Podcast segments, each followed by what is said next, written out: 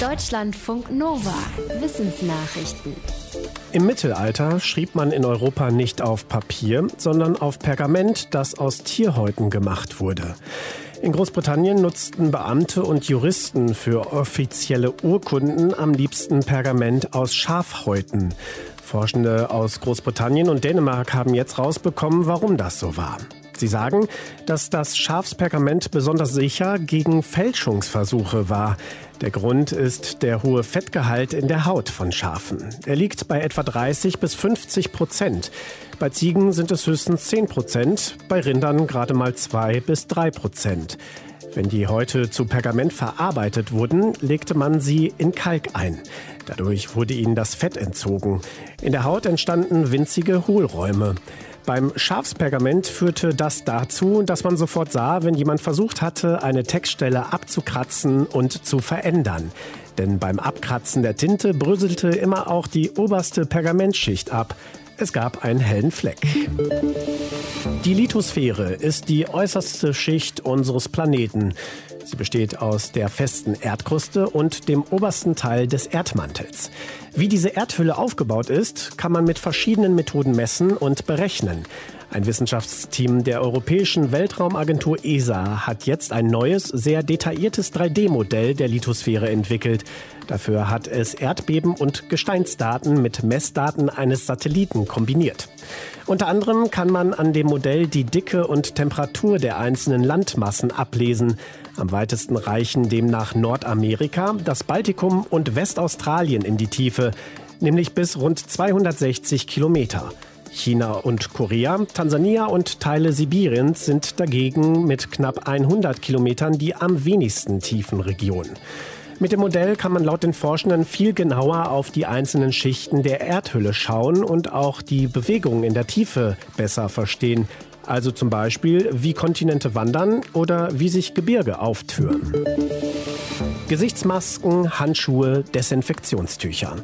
Die Corona-Pandemie verursacht eine ganze Menge neuen Müll.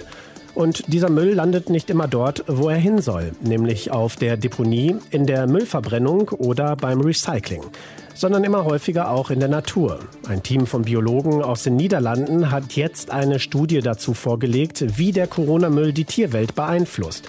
Daraus geht hervor, dass die persönliche Schutzausrüstung von Menschen mittlerweile Tiere auf dem ganzen Globus betrifft.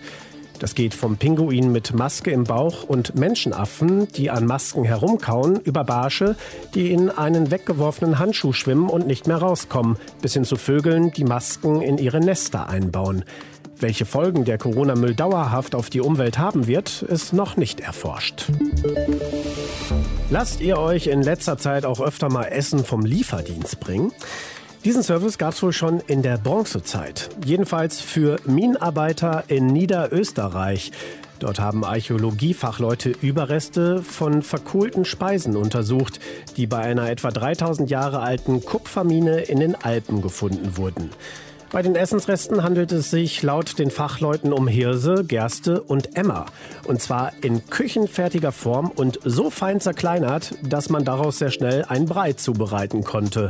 Kochgeschirr wurde bei der Mine auch gefunden, aber kein Werkzeug mit dem man das Getreide hätte mahlen oder zerkleinern können. Die Forschenden vermuten deshalb, dass den Bergleuten das küchenfertige Getreide oder sogar vorgekochte Speisen daraus geliefert wurden. Weil sie so spezialisiert auf den Kupferabbau und die Metallverarbeitung waren, hatten sie wahrscheinlich einfach keine Zeit, nebenher Landwirtschaft für die Selbstversorgung zu betreiben. Außerdem konnten sie für den Essenslieferdienst wohl mit dem begehrten Kupfer aus der Mine zahlen. Zuletzt gab es auf der Welt wieder mehr Kriege. Das ist das Fazit des Konfliktbarometers vom Heidelberger Institut für internationale Konfliktforschung. Letztes Jahr ist die Zahl der Kriege demnach auf 21 gestiegen. Das ist der höchste Stand seit 2014. 13 dieser Kriege gab es schon in den letzten Jahren davor. Fünf kamen neu dazu. Zum Beispiel der zwischen Armenien und Aserbaidschan um die Region Bergkarabach. Die Zahl aller Konflikte insgesamt lag 2020 bei knapp 360 und ist im Vergleich zum Vorjahr ungefähr gleich geblieben. Rund 60 Prozent der Konflikte werden mit Gewalt ausgetragen.